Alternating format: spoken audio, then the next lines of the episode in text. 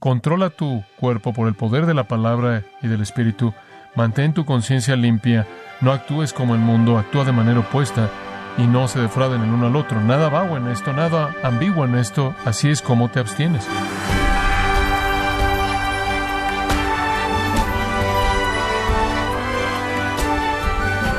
Le saluda su anfitrión Miguel Contreras, dándole la bienvenida a esta edición de Gracia a vosotros con el pastor John MacArthur.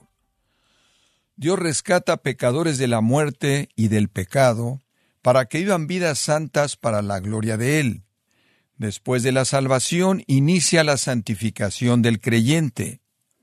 Pero, ¿qué tipo de principios bíblicos debemos aprender para progresar en ser santos como Dios es santo?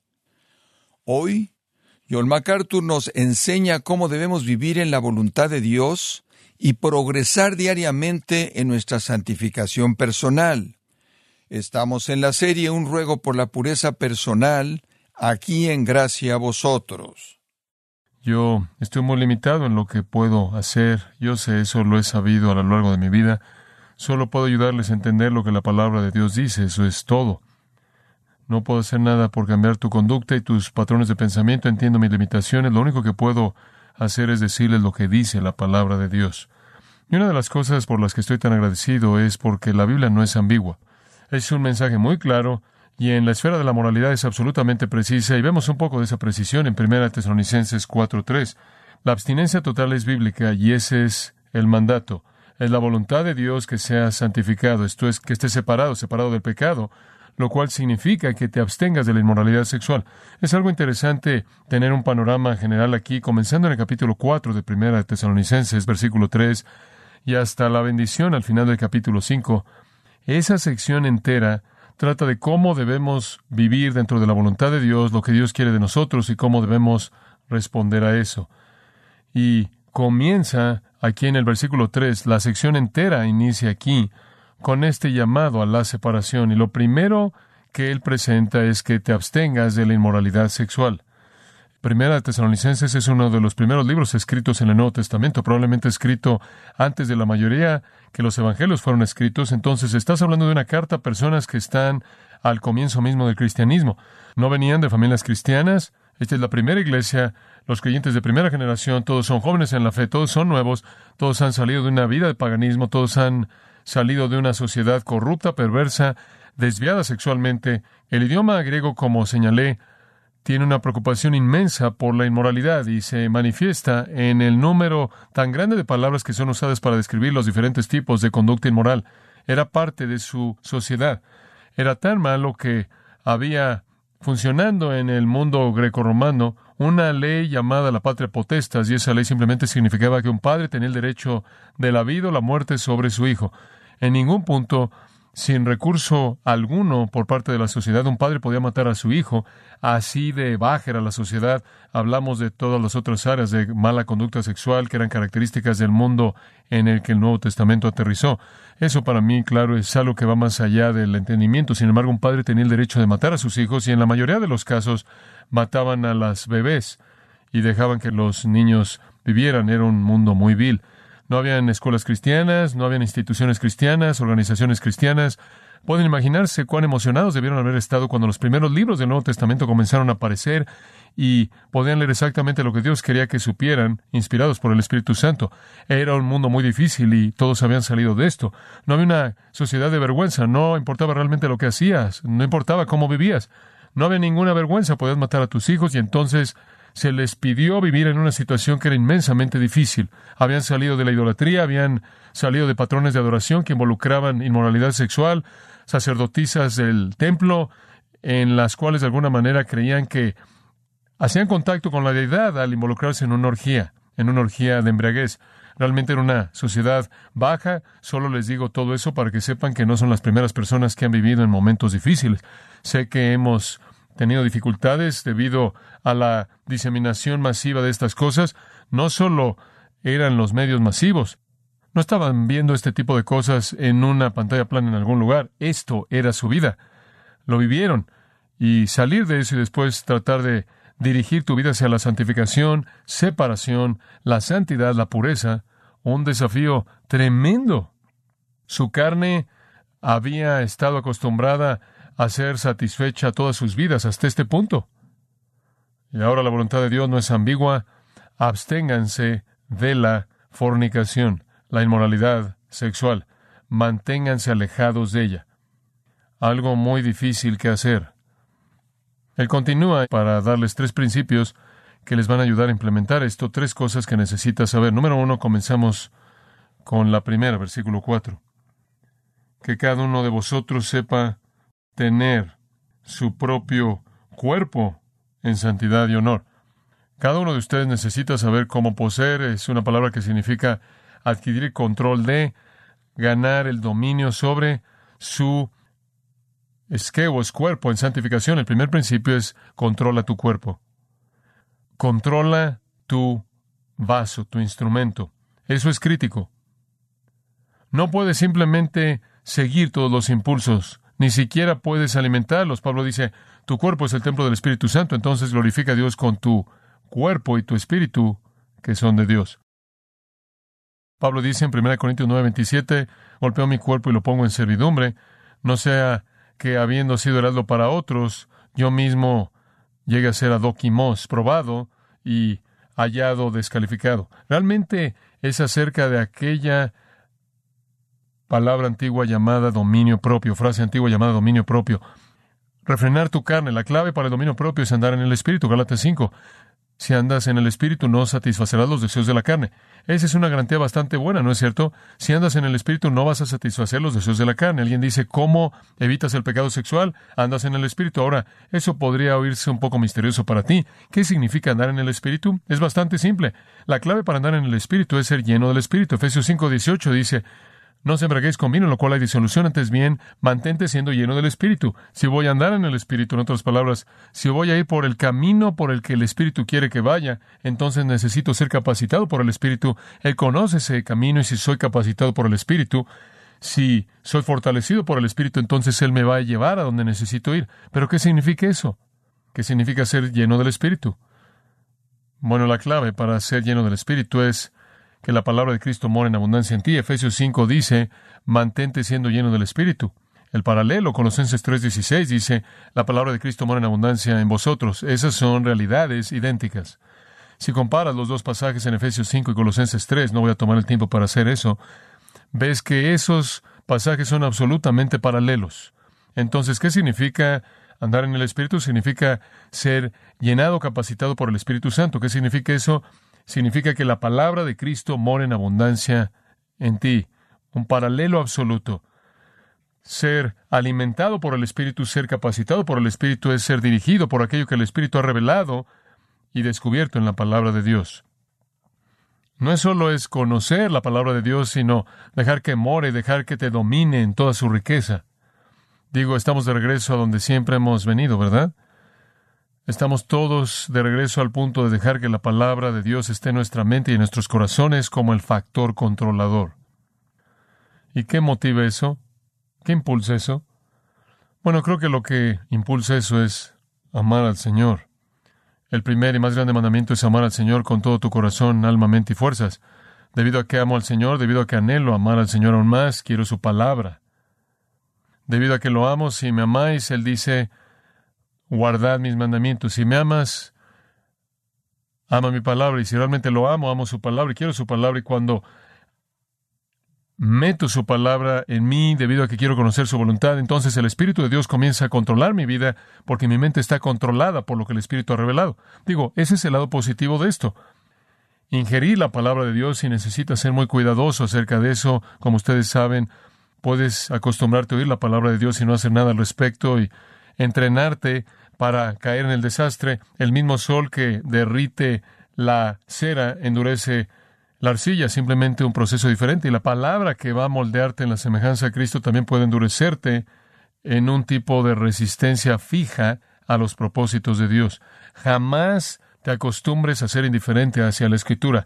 No te acostumbres a ser desobediente. Ese es un proceso mortal. Dios te ha dado algo todos lo tenemos, es llamado la conciencia. Y supongo que en la mayoría de los casos, la mayoría de los cristianos realmente no tienen idea en qué consiste. Digo, Eh, tenemos en cierta manera una idea vaga general, pero si estudias el Nuevo Testamento, incluso el Antiguo Testamento, en algunas ocasiones, pero primordialmente el Nuevo Testamento y particularmente quizás primera y segunda de Timoteo, encuentras que se dice mucho acerca de la conciencia. La conciencia es un mecanismo que se le da a todo ser humano. Romanos capítulo 2 describe la conciencia como aquello que te justifica o te acusa es un sistema, un sistema de advertencia, es un sistema de advertencia incorporado en todo ser humano. Ahora, básicamente tienes dos sistemas de advertencia, todo mundo lo tiene. El primero es llamado el dolor y el segundo es llamado la conciencia. El dolor es la manera en la que Dios te protege de destruirte a ti mismo. Si tienes dolor en algún lugar, tienes un problema físicamente. La mayoría de nosotros pensamos que el dolor es algo malo, el dolor es un regalo de Dios. La mejor ilustración que conozco es la enfermedad de Hansen, que con frecuencia es llamada la lepra. Solían creer que la gente que tenía lepra tenía algún tipo de enfermedad que comía sus extremidades, comía sus dedos, comía sus narices, comía sus orejas, comía sus barbas, comía los dedos de sus pies y sus pies y sus piernas. Descubrieron más tarde que la lepra no come nada. Esa forma es llamada enfermedad de Hansen, no come nada. Lo que destruye son los nervios, no puedes sentir nada. Y terminas quitándote todas tus extremidades conforme te las vas rascando o quitando. Has visto retratos probablemente en algún momento en tu vida de estos leprosos horrendos. Nada los estaba comiendo, nada más que no podían sentir nada. Y sin la capacidad de sentir la presión, literalmente desgastas tu nariz, tus orejas, tu barba, tu frente, te rascas la cabeza y te haces unos agujeros enormes sin que ni siquiera sepas que lo estás haciendo. Es el dolor lo que te protege. Desde un punto de vista espiritual, la conciencia hace lo mismo. La conciencia te grita acerca de una violación de una ley moral. La conciencia no es la ley moral, solo es un mecanismo, solo es un sistema de advertencia. Tiene que ser informado por la realidad. Escuchen, los musulmanes tienen conciencias, pero la conciencia de un musulmán dice, mata al infiel. ¿Por qué? Porque él ha sido creado para que crea en esa ley y eso informa su conciencia y si él no hace eso, entonces él está violando su conciencia. La conciencia de un mormón le dicta a ese mormón que necesita asegurarse de que guarde todas las ceremonias y rituales del mormonismo para ganarse la salvación. Así no es como te salvas, pero una vez que la conciencia esté informada, reacciona como un sistema de advertencia, diciéndole a la persona si está viviendo a la luz de lo que debe hacer moralmente, su refreno moral, o si no lo está haciendo. Acusa o justifica. Entonces, dos cosas tienen que pasar. Una, tienes que escuchar a tu conciencia, pero dos, tienes que informar tu conciencia de manera correcta. De manera correcta. Pero una vez que la conciencia es informada de manera correcta, como lo es por la palabra de Dios, entonces debes responder esa conciencia porque es un sistema de advertencia dado por Dios para protegerte del desastre. Cuando Pablo estaba siendo acusado de una vida escondida, secreta, de vergüenza por los corintios que habían estado sujetos a los falsos maestros, él escribió Segunda de Corintios, y esto es lo que él dijo en Segunda de Corintios 1.12, y es tan básico. Él dijo, miren, mi testimonio es el testimonio de nuestra conciencia. Pueden acusarme de lo que quieran, pero el testimonio de mi conciencia es que en santidad y en sinceridad piadosa, no con sabiduría carnal, sino en la gracia de Dios. Nos hemos conducido en el mundo y especialmente hacia ustedes. Pueden acusarme de lo que quieran y voy a decir mi conciencia está limpia. Mi conciencia está limpia. Así quiero vivir. No quiero vivir con una conciencia que me acusa.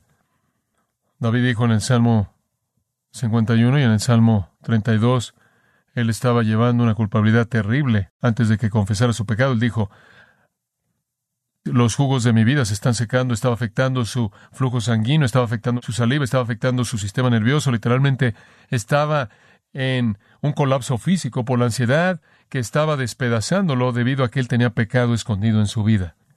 No debes acostumbrarte a ignorarla. Es bueno sentir culpabilidad, es bueno sentir vergüenza, es bueno sentir remordimiento, y sentirlo con fuerza. Porque ese es el regalo de Dios para ti, para que no destruyas tu alma. En 1 Timoteo 1.5, la meta de nuestra instrucción, Pablo dice, esto es lo que estoy buscando, es el amor nacido de corazón limpio y de buena conciencia. Quiero que tu conciencia sea noble, quiero que tu conciencia te esté afirmando. Ahí es en donde la batalla es peleada. Ahí en el versículo 19 él dice, manteniendo la fe, mantén la fe, el contenido de la verdad y una buena conciencia, la cual, habiendo rechazado algunos, sufrieron naufragio. ¿Quieres destrozar tu vida? Entonces informa de manera equivocada o ignora tu conciencia. De nuevo en el capítulo 3 de 1 de Timoteo, él dice, retén el misterio de la fe con una conciencia limpia. Ahí es en donde la batalla tiene que ser ganada. Y yo sé eso porque ahí es donde tengo que ganar la batalla. Puedes estar rodeado por todo tipo de personas a quienes le rindes cuentas, ganas o pierdes esa batalla en donde nadie sabe. Eh, bueno, es un desafío pensar en esto. Tu conciencia pelea totalmente sola, pero pierdes una batalla allá adentro y eventualmente se va a manifestar en el exterior. Tus pecados te van a alcanzar. Mantén esa conciencia sensible. Responde al primer impulso de esa conciencia. No acostumbres tu conciencia a ignorar la realidad. Tito 1. A los puros todas las cosas son puras, pero a los contaminados e incrédulos nada es puro, tanto su mente y su conciencia están contaminadas. Ese es el mundo. Van por el camino al infierno en una resbaladilla con grasa, porque su mente, esto es lo que creen, su sistema de creencia, está corrupto y su conciencia también está corrupta. El mundo informa de manera equivocada y después te dice, no te sientas culpable. Soy libre, puedo hacer lo que quiera, así soy yo. Me tienes que aceptar como soy, así soy. Estoy siendo genuino, qué nobleza. Pero no somos así. Nuestras mentes están informadas por la palabra de Dios. De hecho, si puedo ir incluso más profundo, tiene la mente de quién? De Cristo. Y tu conciencia es sensible. Jamás debes hacer algo para callarla. Entonces, en primer lugar, regresemos a nuestro texto. Es imperativo que ganemos el control de adentro hacia afuera. Rápidamente les voy a dar dos puntos más aquí que él presenta. Dos, no actúes como los impíos, los paganos. Versículo 5. No hay pasión de concupiscencia como los gentiles que no conocen a Dios. No establecen tu estándar para ti. Tú Tú eres exactamente lo opuesto de eso. ¿Sabes una cosa? Somos llamados a la santidad. No sé cómo podemos hacer que la gente entienda este mensaje entre los que se llaman evangélicos en la actualidad. Pensarías que lo único que necesitamos en la vida es satisfacción, propósito, lo que sea. Somos llamados a la santidad. Somos llamados de manera absoluta a la santidad. Simplemente no oigo eso. No debemos actuar como el mundo actúa. No en la patos de concupiscencia, la emoción incitada de nuestros deseos malos, epitumía, pasión de concupiscencia. No actuamos como los no cristianos, actuamos de una manera opuesta. Yo voy a darte un tercer punto, versículo 6, y esto es realmente crítico, que ninguno agravie ni engañe en nada a su hermano. ¿Qué es eso? Tres cosas simples. Controla tu cuerpo, no actúes como el mundo impío. Tres, no te aproveches de otras personas. No transgredas, cruces la línea y defraudes a alguien en el asunto de la conducta sexual. ¿De qué estás hablando? Agravie. Significa de manera egoísta, avara, ganar algo a expensas de otro. Eso es el fraude. Significa aprovecharse de alguien. Y el asunto aquí es el pecado sexual. No te aproveches de otra persona para tu propia satisfacción sexual. Permítanme decirles algo, damas. Si un hombre viene y te dice que te ama y después quiere robar tu pureza, eso no es amor. Eso es defraudarte. Eso es cruzar la línea para defraudarte. Quitar algo de valor de ti para su propia ganancia. Lo mismo con las niñas.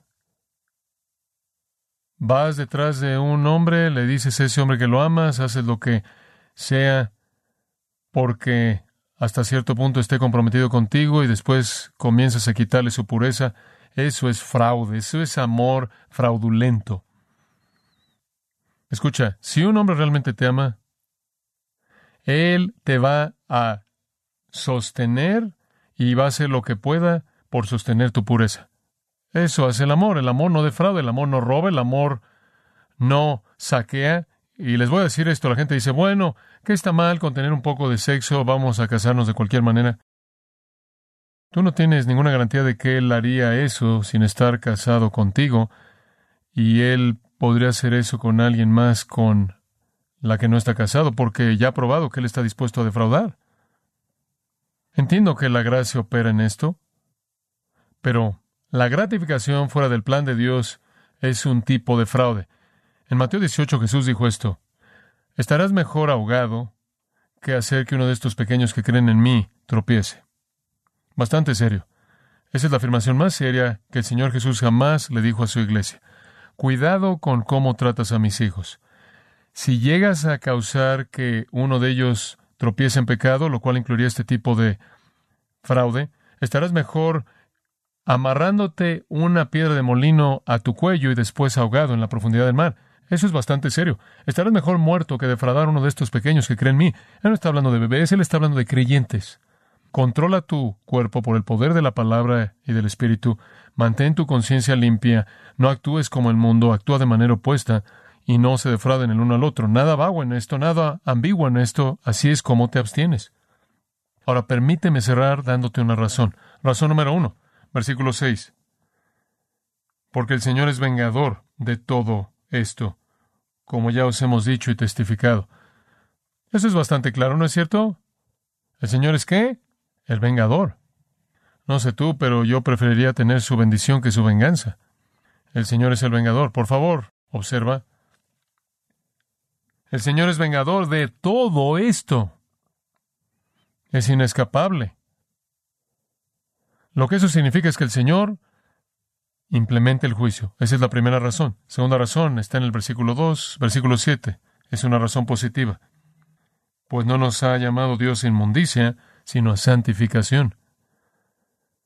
Este es el llamado eficaz a la salvación. Dios no te salvó para ser acatarsia, inmundo. Una catarsis es una limpieza, una acatarsis es algo que es sucio. Él no te llamó a la inmundicia, eso por cierto, así es como es descrito, como el pecado sexual es descrito por la Biblia, sino que Él te llamó en santificación. Entonces, uno, haces esto porque el Señor es el vengador.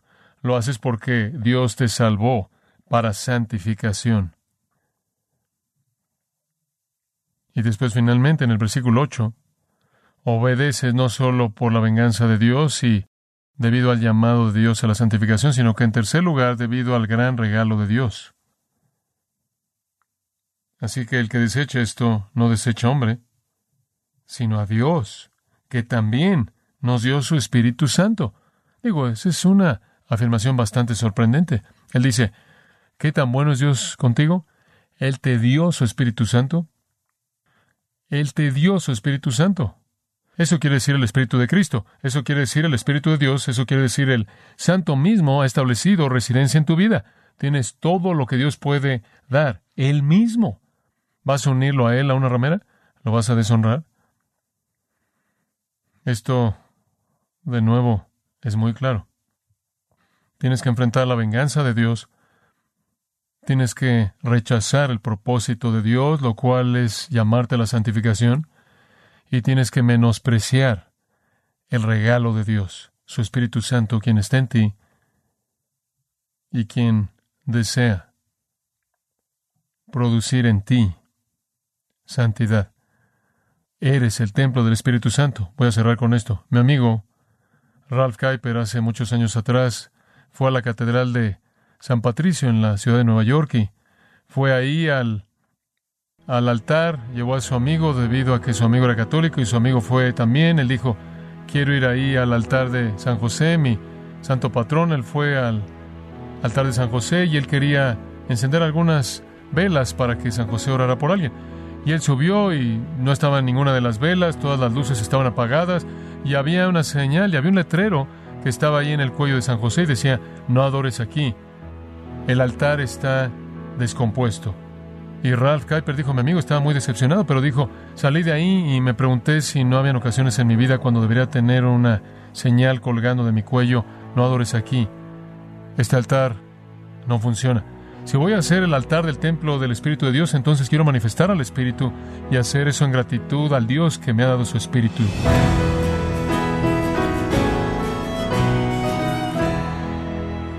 John MacArthur nos alentó en que para vivir una vida de pureza sexual y pureza personal, debemos entrenar nuestra mente a ser obedientes y sensibles a las enseñanzas y mandamientos de la palabra de Dios. Estamos en la serie Un ruego por la pureza personal en gracia a vosotros. Y quiero recordarle, estimado oyente, que tenemos a su disposición el libro Una conciencia decadente, en donde John MacArthur instruye a la Iglesia a no caer en apatía espiritual, producida por la opinión del mundo, en la psicología, que busca aplacar el sentimiento de culpa, para que las personas se arrepientan de sus pecados. Adquiéralo en la página engracia.org o en su librería cristiana más cercana. Estimado oyente, quiero recordarle que puede escuchar cualquier sermón o leer su transcripción, así como también artículos relevantes en nuestra sección de blogs. Este material lo encuentra disponible en gracia.org sin costo alguno para usted. Si tiene alguna pregunta o desea conocer más de nuestro ministerio, como son todos los libros del pastor John MacArthur en español, o los sermones en CD, que también usted puede adquirir, Escríbanos y por favor mencione la estación de radio por medio de la cual usted nos escucha en gracia a vosotros. Es importante conocer no solo el país y ciudad de donde usted nos escucha, sino también la radio. Para quienes contactan nuestro ministerio por primera vez, pueden solicitar una copia del mensaje de promoción sin costo alguno, un mensaje por oyente únicamente. Si usted vive en los Estados Unidos o Puerto Rico, escríbanos a Gracia Vosotros, P.O. Box 4000, Panorama City, California 91412. O puede escribirnos a través del siguiente correo electrónico radio arroba bueno, en nombre de John MacArthur y el personal de este organismo, queremos darle las gracias por su tiempo y sintonía y queremos pedirle que no deje de orar por este ministerio, como también por la estación de radio por la cual usted nos escucha de lunes a viernes. Este es su amigo Miguel Contreras, invitándole a sintonizar nuestra próxima edición para que juntos continuemos desatando la verdad de Dios un versículo a la vez no se lo pierda, aquí en Gracia Vosotros.